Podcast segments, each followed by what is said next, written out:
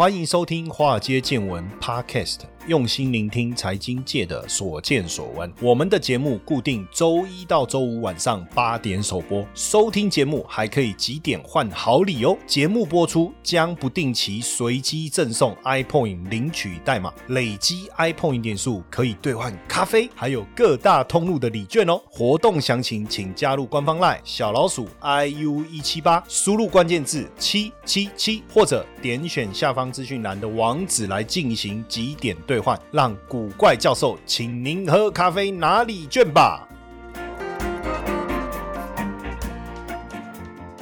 好，大家晚安，我是古怪教授谢承彦，欢迎收听华尔街见闻哈。因为呃，我知道从这个礼拜开始，大家。都会比较难过一点哈？为什么？因为这个疫情突然升温了哦。其实过去一年，我相信大家都有很多的期待。什么样的期待？像我就一直在期待说，有没有可能今年暑假我可以出国？看起来无望。或者是有没有可能明年暑假我们可以出国？这个我现在也不敢抱持这个奢望。但是我们一直在想说，这个疫情的情况，台湾守护的很好，是不是未来整个疫情就能够大幅度的消失？当然没没想到，因为诺富特事件，华航机师的一个状况产生了蝴蝶效应。突然，当然，我我我们的资料在我们播出的时候，可能都有一些变化。那就到这个录制的时间来讲，是五月十八号。其实累积的病例已经突破两千。当然，我觉得五月十八号这一天，股市突然之间大涨，为什么？因为再往前一天，五月十七号新增的病例是三百三十三人。那大家可能会担心说，这个病例会不会增加？可能增加到五百甚至七百？如果按照这样的一个一个数字、一个传播的一个过程，但是没想到公布出来，哎，两百四，哇！他觉得是不是疫情控制住了？所以股市大涨。但是我们得想一下。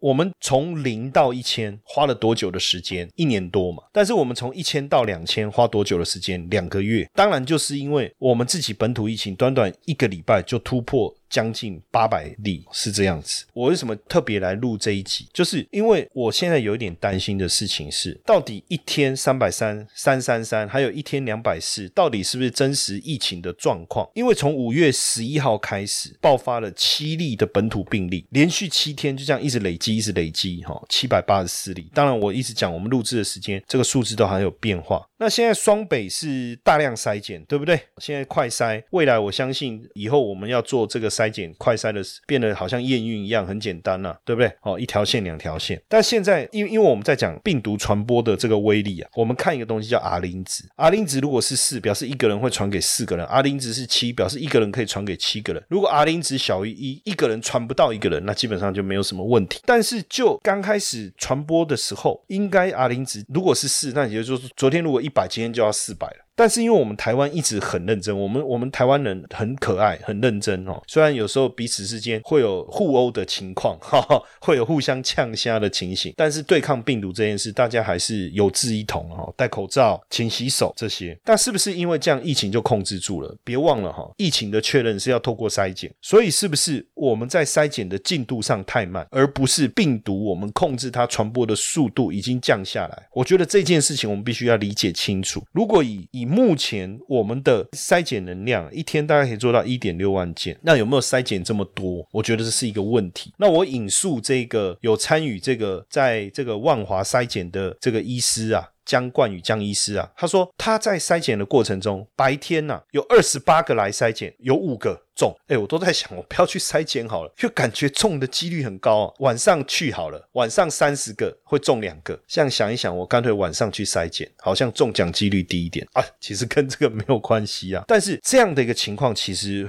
比我们想象的严重。那现在一人是两筛，快筛跟 PCR 会并行，十分钟就可以知道你有没有阳性。如果是阳性，马上专车送到专责医院哈，真的是这样哦。所以你看哦，一天通报下来这样两三百人，其实对医护人。员来讲，他的压力也是很大，而且确实哈，像你看亚东医院有确诊死亡，我们在这个五月十八号这一天又看到万华有一个在家里去世这样的一些情况，然后现在包括台大医院也有，台大医院的院长写了一封信啊，哈，就做了一个信心喊话了，当然也是想要安抚，因为现在台大医院发现有确诊病患嘛，哈，大家也开始人心惶惶，当然他是说他写了一封信哈，但这个重点就是说，院内经筛检已经发现许多新冠肺炎的确诊患者哈，那都是在住院前没有筛检，哦，进而引爆了院内的感染的隐忧了。那现在很多医护人员接接触确诊患者被居家隔离，导致院内人心惶惶哦，所以他要跟大家打打气哦。不过我我我我觉得确实会紧张啊，因为我有一个朋友，其实他们他们的补习班就有家长，就是夫妻两人都是医生了哈，然后这个医生夫妇的爸爸，就是他所待的医院，这我不方便讲哪一个哈，就是说呃，就是有有有人感染哦这样子，所以他就赶快跟这个补习班我那个朋友他们讲说啊，这个不好意思，我的小朋友可能暂时必须要没办法去上课哈，啊原因是什么这样讲，但是现在也都停课嘛哈，但我我的意思就是说，确实会引引发大家的担忧了。那现在社区感染确诊的病患超过七百人，实际上会把台北市、新北市的医院病房塞爆的。这些病患都是轻症的，重症大概占一成，所以简单来讲，其实重症应该就七八十人，所以轻症应该是要另外送到，比如说集中检疫所啊、隔离或是哪里，你要降低医院的量能呐。虽然说，因为现在指挥中心他希望说采取美国路线嘛，医护人员尽快施打疫苗，轻症可以在家隔离，对不对？可是有没有可能在家隔离又把病毒传染给家人，又造成家庭的群聚？这个也是很困扰的事情，对不对？很困扰的事情。但我现在更担心的是什么？因为我自己的表妹也在这个医院担任护士哈，然后我一个很好的朋友，他的小孩也在台大医院当医生。其实我们看到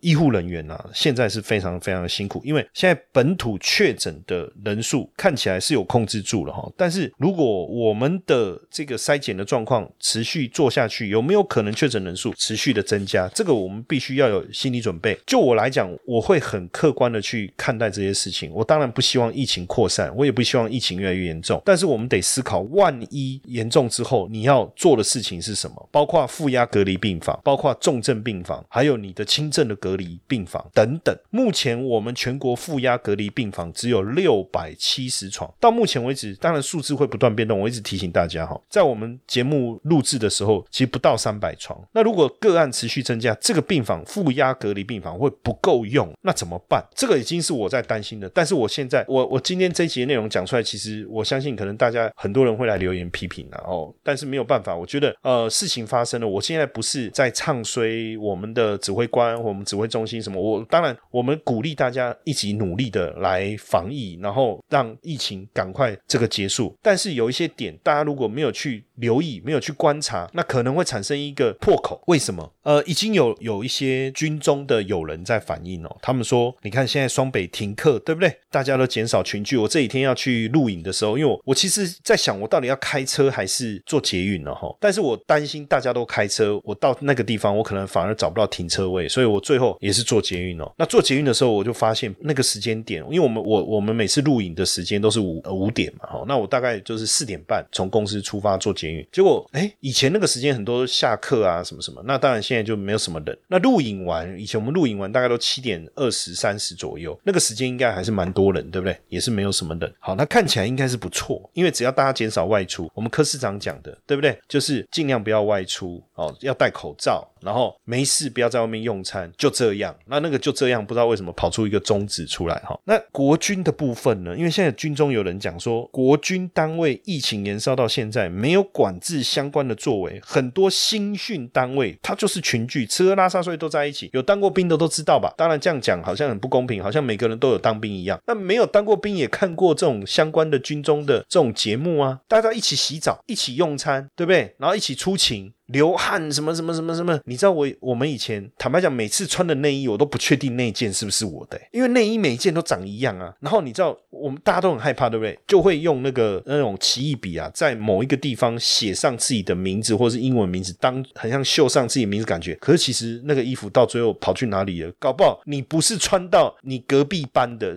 同一个连呢，对不对？搞不好穿到后面不知道穿到哪里，哪哪一个牌什么的都不知道。那这个部分怎么去处理？而且甚至。有状况是说他们出外勤，然后呢要搭车前要量体温，结果要量体温，因为体温太高，怎么办？泼个水在额头，好再量一次。哦，那有人发高烧，裁剪方式怕量体温会产生破口，因为惊给我妹啊，对不对？那怎么办？那这样的一个情况会不会产生严重的影响在军中？我觉得要注意耶。这个真的要注意耶。而且军中就是最可能群聚啊，不然你现在部队里面那些人，你叫他怎么办？军中这些军人怎么办？每一个人都回家都放假。还是怎么样，我也不晓得啊。那现在呢？因为快筛的部分的阳性已经爆量，所以现在台北市也紧急调这些防疫旅馆来当做集中检疫所哈。但是我觉得在这整个过程，其实最近我们在看，因为以前每天下午两点就要看这个陈时中部长的直播嘛哈。刚开始很热门啊，后来就大家都不看了哈。那他我看他们还是蛮认真在讲这些东西哦。最近事情发生，我反而比较想去看柯文哲跟侯友谊他们讲的。实际上在事情发生的一开。始其实侯友谊侯市长他就讲到一个哈，他就说我们要二十四小时内来做清消，就清洁消毒，然后请店家配合，然后我们所有这个什么八大娱乐相关的行业，我们要暂时停业。那我我觉得这样的一个魄力是对的哈，所以实际上我觉得也蛮奇怪的，就是说其实有地方官员在抱怨啊，就是说中央的防疫作为是严重落后哦，甚至不断的摆烂甩锅给地方政府。可是过去不是说说有政府会做事吗？不是有这样的梗？图吗？然后呢，也带领我们我们的疫情的表现名列前茅，这个我也给予支持。可是为什么现在突然之间，好像疫情的问题扩散以后，变成是尊重地方政府的说辞跑出来了？所以我觉得中央要赶快打起精神，然后，呃，你不能说文件往返比不过病毒这个出现的这个速度嘛？假设我们有人真的得了这个新冠，实际上就算你好，你严重啊，重症患者，我讲重症患者，未来你的肺会纤维化，哦，这个是一件蛮严重的一个事情。当然，现阶段呢，我我还是对医护人员，我们要多给他们一点鼓励跟掌声啊。为什么我要讲这个事情？其实也是有感而发哈，本来。我没有特别要录这个疫苗的，就是疫情的这个单元哦，因为毕竟我们叫华尔街见闻，我还是想要多讲一点财经的东西啊。但是因为那一天我看了一部单元剧叫《火神的眼泪》然后那有时候偶尔我也会追追剧哦。然后大家不要觉得说，哎呀，谢老师你也会追剧哦。其实我很怕追剧，因为如果看到好的这种剧啊，你没有追，你会觉得对不起自己。可是用手机看真的对眼睛不好，所以就一次把它看完，就不会影响那么大了，是不是这样？好。然后我就滑滑滑，哎。这部片我喜欢，片名我就很喜欢，叫《火神的眼泪》。好，那我看了一下演员，诶，这几个演员我也认识，因为我发现哦，追剧啊，如果演员不认识哦，看的蛮痛苦的。诶，演员这几个我觉得，诶，我也熟，我就那只有四集嘛，其实只有四集更痛苦，你知道吗？因为表示还有五六七八九十，诶，追了四集以后没有，什么时候可以看第五集？哦，我都觉得说好折磨人哦。好，那有兴趣大家自己看，其中有一集我看了真的很生气，很生气，为什么？就救护车嘛，他小朋友骑脚踏车跌倒，也没怎么样，就擦破皮而已。他就打救护车，打那个是打一一九还是一一零？其实我一直搞不清楚，哎，到底应该打一一九还是一一零？这个我我我我，如果大家知道的话，哦，到时候啊，可以给我们在我们 Mr. Bus 下面啊，可以留言，你知道吗？哦，就是我们的 Packets 上架的时候，在 Mr. Bus 下面可以留言。其实我一直搞不清楚，应该打一一零还是一九？应该是打一一零吧，对不对？然后呢，这个救护车就来了嘛，然后那个妈妈就说啊，这边怎么那么？慢哦，然后他说：“哎，我帮你检查一下哦，小朋友哦，你会不会痛哦？怎么样？还好，这只是一个擦伤哦，我帮你敷个药。什么只是个擦伤？你要给我小朋友，我要送急诊，你不给我送急诊，万一以后他脚断了不能走路怎么办？靠腰嘞！我在旁边看影片，我都不自觉的骂靠腰嘞。就脚踏车跌倒受个伤啊，小朋友说没怎样，你现在是要送急诊，你要消耗资源，好吧？没关系。里面那个女主角应该是叫陈婷妮嘛，吼，然后她也是演那个消防人员。她说好吧，好吧，他就耐着性子哦。”就把他用上救护车，就送医院。好，沿路救护车不是跑车啊。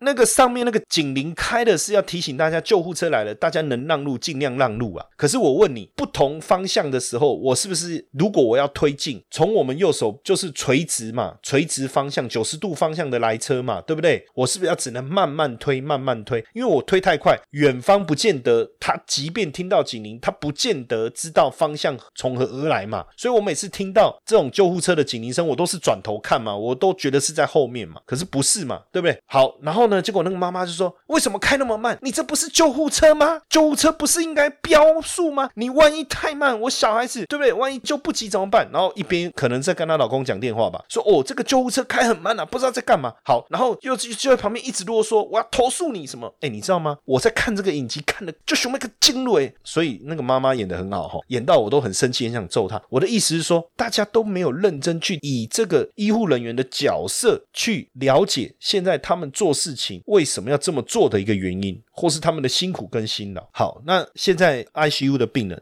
很多人都到病房去，大部分没有病人写卡片哦，就感谢这些医护人员哦。那你知道医护人员上班一穿上那个防护的，一整天可能都不能喝水，对不对？隔离衣啊，N 九五，你去想一下，像我们现在录影哦，都要戴口罩录所有的节目。大家如果有在看，有注意看，那一天一个记者打给我，哦，你们现在录影都要戴口罩。我说对啊，哦，那这样讲话不是很辛苦，不然怎么办？那你去想，那医护人员是不是更辛苦？他们戴的是 N 九五，哎，而且 N 九五我不知道大家有没有戴过，哇，那个真的很辛苦，还有隔离衣，耶。好。那请问一下，你隔离衣戴上去以后，你能不能马上脱去上厕所，拉链拉开，顺便撇个尿，上个大号？不可能嘛！你隔离衣的成本非常的高嘛，而且你只要穿了再脱，你就是要报废嘛。然后多久能够吃一餐？可能早上去上班到晚上才能吃一餐呢。然后医护人员是第一个被挡出国的，还要照顾出国回来中标的那些人。然后如果染疫了又被大家骂的要死，可是他们是故意要被染疫的吗？然后医护人人员只要到哪里，他的足迹就被密切的追踪。说真的哈。他说：“有时候过年过节要放假，要还不知道要不要回去。彰化有个筛检站，挤了百人，对不对？一个医护人员已经怀孕了七个月，还是要去支援，那不然怎么办？哦，怎么办？哦，我为什么要讲这些故事？我为什么要去讲《火神的眼泪》？我所看到的剧情，因为真的就发生这样的事件了。哦，就是，唉。”就有医生他就说，其实第一线医护人员无奈的心声呢，压垮医护人员的可能不是病毒，是什么？人性。有时候没有等通知就自己跑来，那甚至找议员关说，现在是怎么样？每一个人都要打电话给议员来关说一下啊，你有认识议员？哎，我认识的才多嘞，很多立委议员都是我好朋友啊，我们都大常常大家一起上节目在交流啊。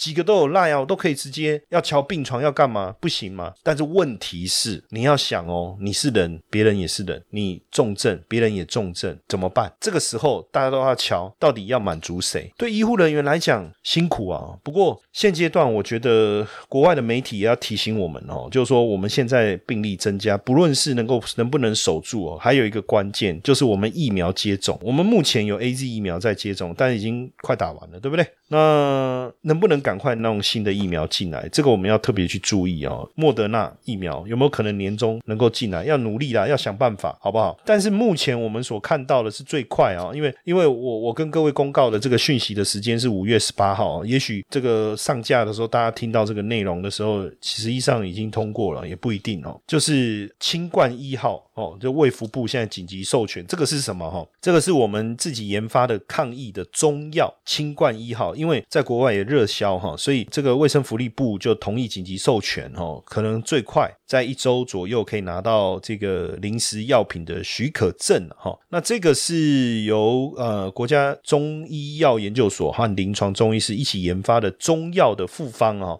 那这个清冠一号呢，去年也经过三军总医院、长庚纪念医院、跟台中农民总医院，还有彰化基督教医院的临床实验证实是有疗效的了，哈。那这个配方都是合法的中药材，浓缩针科学浓缩。中药哦，当然应该照这样来讲，就是服用的，对不对？应该是服用的。那希望了，好希望。但我觉得中药。中药其实跟这种西药来比，如果以杀毒来讲，应该还是西药比较行。但至少中药进来，我们能够赶快看能不能来做一些防护哦，或是治疗。但我还是要讲哈，就是说为什么我们就是没有疫苗？是我们没有忧患意识，还是中间有人作梗，对不对？去年的秋天，我提醒大家哈，去年秋天哦，其实我们好不容易哦，能够绕过上海复兴医药，直接跟德国的 B N T 可以拿到。它的代理授权三千万剂的 B N T 辉瑞疫苗。可是到后来破局了，为什么不知道哦？不知道，反正整件事情你去问相关的关系人，就是不知道、不记得了。刚好金融逮起，真的是太可惜了。要不然当时我们陆陆续续的这个疫苗的数量哦，就是陆陆续续的入袋了。说真的哈，那我们就两千万、两千三百万嘛，乘以二，一人两剂嘛，四千六百万嘛，对不对？四千六百万剂我们就可以解决了，全体免疫啊。那为什么？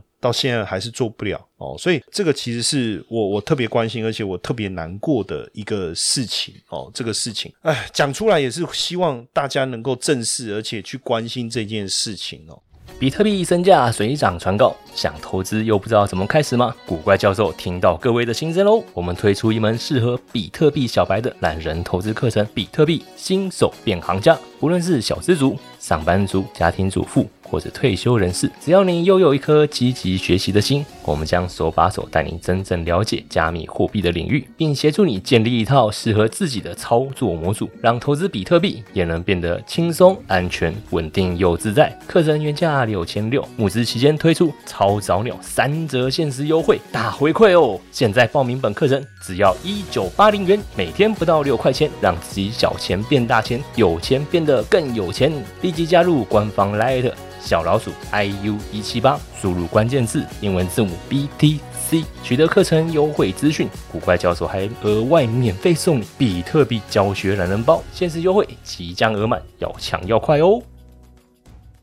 那不止这件事情哦，疫苗我们用阿公殿三个字来当做关键字的话，现在另外三个字叫阿公殿，有没有？阿公殿跟阿公殿，为什么？不是说停电只是一个意外，不是说停电只是人为的疏失，没有缺电。然后你知道我们缺电这件事登上《纽约时报》台湾之光，你不用花钱买广告，你就登上《纽约时报》，因为台湾之光。什么叫台湾之光？就缺电，停电。那我不知道这个停电的过程，大家的心情感受是什么？也许你会觉得说还好啊，反正很快电就来了。分区供电，总共中间几次，但是晚上走在路上，我个人感觉很担心的，不止说缺电的问题，还包括。未来如果变成常态的时候，别忘了六月、七月这是用电的高峰。在二零一七年的时候，曾经就有一次的竹科那边就是临时的断电。导致了大概二十家厂商吧受到影响，损失的金额大概是一点二亿啊，差不多是这样。那更早在二零零四年吧，我我我印象是二零零四年还是那时候也有一次比较长时间的断电哦，也是因为这样子供电的一个问题。然后呢，结果呢有三百多家的厂商受到影响。结果这一个影响呢，这个影响呢导致什么样的一个情况？导致了总损失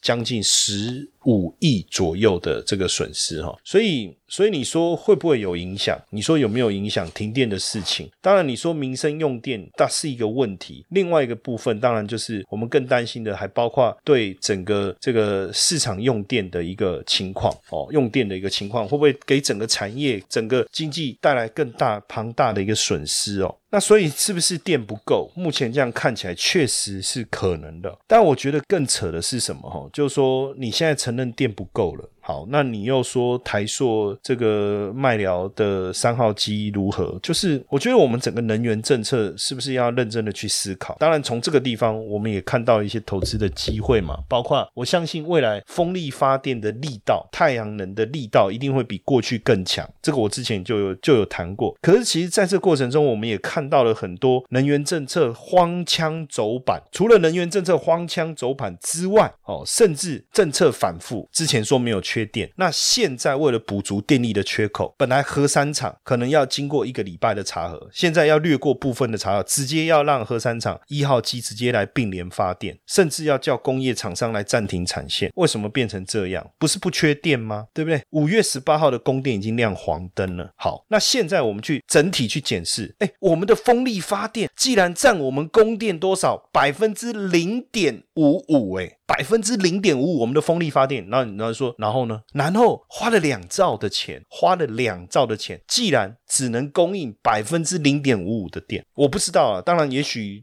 这不重要嘛，对不对？也许两兆对发电。所要带来的产值来讲，其实是不够高的。这个可能还要花更多的时间去研究。这个，这个我有兴趣啊。这个我会去找一些资料来思考，来做专题嘛。然后呢，当然，其实你知道，在二零一四年的时候，那时候的经济部长叫杜子君呐，他就说台湾到二零二一年就会面临分区限电。哎，你真的，你看他是预言家哎，七年前他就讲了这个事情呢。好，那当然，我跟各位讲哈，到底反核还是支持核？对我来讲，其实我认为应。该就环保的议题来讲，反核跟支持核都有它对的立场，这个我觉得很难讨论，也不是我要辩论的东西。但是我们得去思考，当时为什么会有核要有核四，就是考虑到核一、核二除役，那台湾对电力需求的问题，包括你竹科、中科这些大量的用电怎么办？那现在我们的能源政策是完全仰赖绿能。但是有没有真正的去落实，然后能够大幅度的去取代我们原本所要的电力来源？甚至我看到有人在提议说，那与其这样，是不是这个火力发电厂在重新再给它恢复什么什么？我不知道他们在到底在讲什么？难道他们不知道现在大家对环保的议题、对环境的污染、对这个减碳的重视吗？你知道日本在今年核能发电部分的占比是百分之六，大家也知道之前之前这个。福岛的电厂地震所产生，后来带来的这些危机，没有人不知道。大家也知道，核电厂是这个事情是很严重的。但是问题是，你需要电，然后你要环保的议题，这个碳中和，对对不对？巴黎协议这些，你要想办法去达成，怎么办？所以现在日本也重新在研议了，是不是到二零三零年之前，让核能发电的占比能够提高到百分之二十？我觉得这些都要去思考了，哦，都要去思考。当然，因为有些东西还是要由政府来去做决策。我们就是观察我们所看到的一些现象来去做讨论了。现阶段我们有阿公电，又有阿公电，双重危机，那怎么样？我们一起来努力了。当然，到底是缺水比较严重，还是缺电比较严重？反正缺水都是阿公背，那个 不是阿公背啊，踢公背啊的问题，对不对？但缺电好像就是这个政府政策的问题，所以可以缺水，不能缺电。你就看那个那个电厂，它既然把那个水好不容易去水库的水把它放掉，说为了因为那个上面的那个水池水冲下来要要发电，结果下面的水池的水太多了，我要水潭呐，哦，我要把它放掉，才能让上面的水下来，才能发电。这不知道在。讲什么？各位可能也听不懂我在讲什么，但是重点就是凡台电啊，跟水库就是水力发电啊，这是这个荒腔走板的一个行为啊。那所以可以缺水，不能缺电，这样理解我意思吗？可是我觉得我们大家应该都很难忍受啊。现在生活唉这么辛苦，好了，反正这个记得就是我们 podcast 的是每天晚上八点钟上架嘛，对不对？华尔街见闻 podcast。那如果你想要听这个直播的话，那我们在 Mr. Box。每天晚上十点钟啊，哦，十点钟。那 podcast 就是听我们录制好的内容啊。那如果是直播的话，你还有机会，我们来语音互动一下哦，语音互动一下。你可以下载 Mister Bus 的 APP 哦，它有一个语音互动的功能，去，然后你也可以去订阅我在 Mister Bus 上面我们的华尔街见闻，你可以关注我们的 podcast，你也可以去找到古怪教授来去关注我。哦，那这样我们有语音互动开房的时候，你也可以一起来参与。基本上哈。财经不是只有股票市场。财经不是只有要不要存股哦，不是这样子的。我觉得我们的眼界太小，也不是只有当冲，也不是只有航运，也不是只有长隆、阳明，也不是只有中钢、中红。财经其实能够讨论的东西其实蛮广泛的。那我也希望透过我们的节目，让大家更广泛的去吸取或是熟悉这些财经领域相关的资讯。当然，如果你想要更深入、更直接的哦，去讨论股市、讨论汇市，甚至讨论这个金融操作，实际上我们现在对于赞助我们的同学们，我们也提供了古怪教授财经研究室的研究方案给大家。好，那大家也可以点一下，哦，点一下我的头像，点进去，哦，然后去看一下我们目前呃回馈给我们赞助我们的 sponsor 我们的金主的内容。哦，我相信对大家都会很有帮助的。好，那当然也谢谢大家今天的收听，希望这一集的内容啊，我们也能够引起大家的共鸣，好不好？一起为台湾加油。那我相信大家平常也会想要多吸收一点财经讯息哦。那我们现在金周刊免费让各位看一年的活动起跑了哦，听了是不是很兴奋，很想赶快了解详情呢？那记得到我们的这个官方赖哈，加入我的赖好友小老鼠 iu 一七八，小老鼠 iu 一七八，你输入关键字 today t o d a y，那输入关键字以后呢，就有一个连接进去，你就可以看到整个活动的讯息了。金周刊免费让你看一年，哈，这么好看的一个活动，还不赶快来参加？满来的 友会，我来讲。